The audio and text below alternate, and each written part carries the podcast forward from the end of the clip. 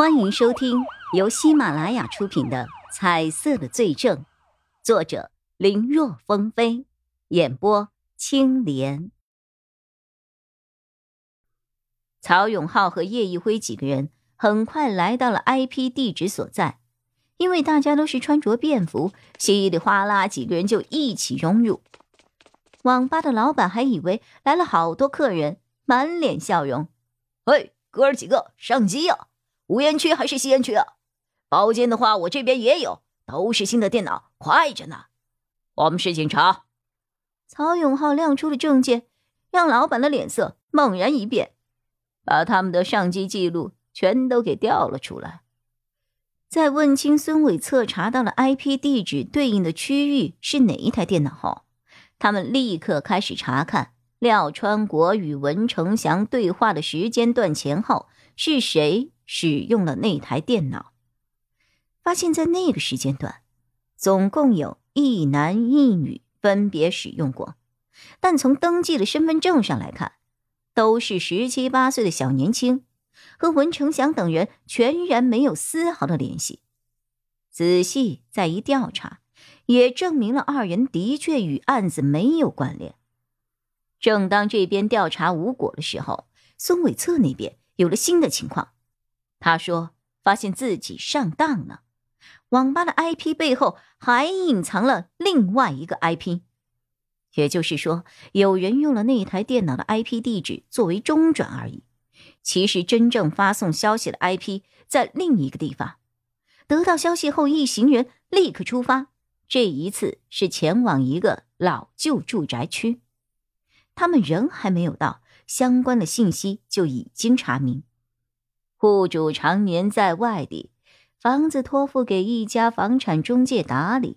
三年前，房子就租了出去，租客一次性付了五年的租金，但具体租住的人是谁，中介的电脑里查不出任何信息。而且，当年负责租赁的人早就辞职不干了，手机也停了，一时间哪里去找人呢？经过孙伟策的调查。中介的服务器中也被植入了相同的病毒，关于租房记录等等一些信息也被抹除了。不过这样看来，反倒是证明了那个神秘的租客极有可能就是他们要找的人。小区比较老旧，没有安装摄像头，是没有监控可以调取的。在中介处拿了钥匙后，一行人。来到了 IP 地址所标示的房间三零二。虽然屋内一片漆黑，可能没有人，但为了以防万一，曹永浩还是让人在周边布置好了，免得里面的人跑了。等一切布置妥当，先敲门，说是送外卖的，但是一连敲了几下，确认没有任何的反应。然后他们拿钥匙开门，一进门，众人不由得皱起了眉头。这个房间里布满了一层厚厚的灰尘，显然许久都没有人住过了。地上倒是能够看到一个鞋印，从门口直通里面的一个紧闭的房间。可惜这个鞋印的主人是穿着鞋套的，只能够判断是一个鞋印。其他的没有任何的价值。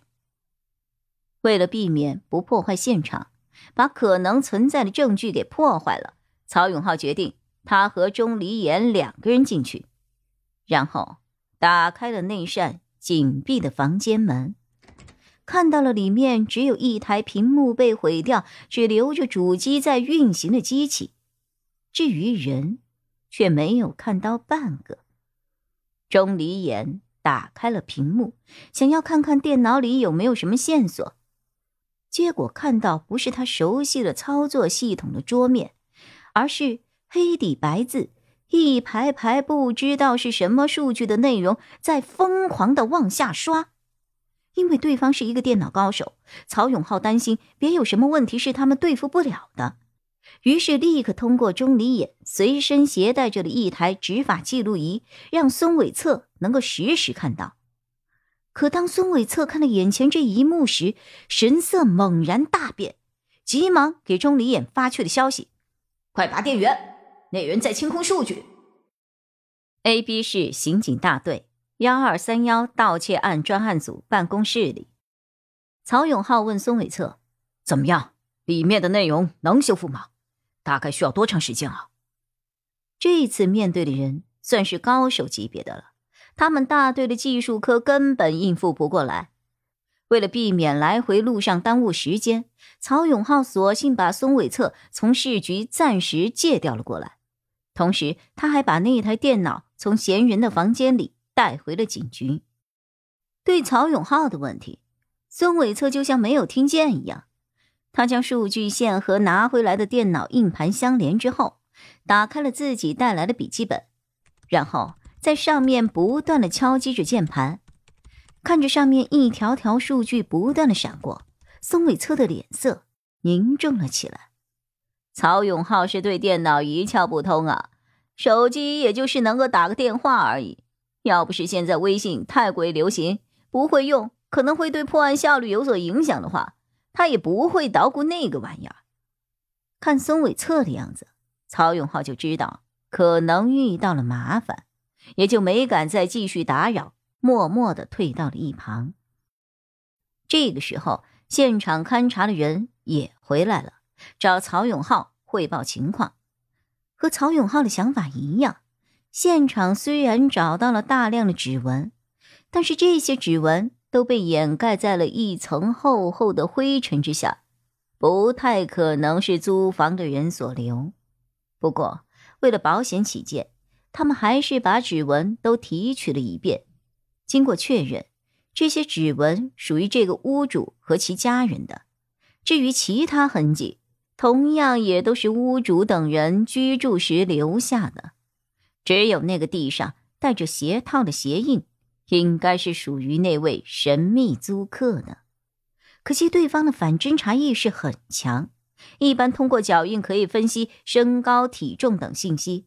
但是如此模糊的痕迹面前，什么都不可能判断得出来的。也就是说，到目前为止，他们能不能找到这个神秘的租客，暂时只寄希望于那台电脑的内容了。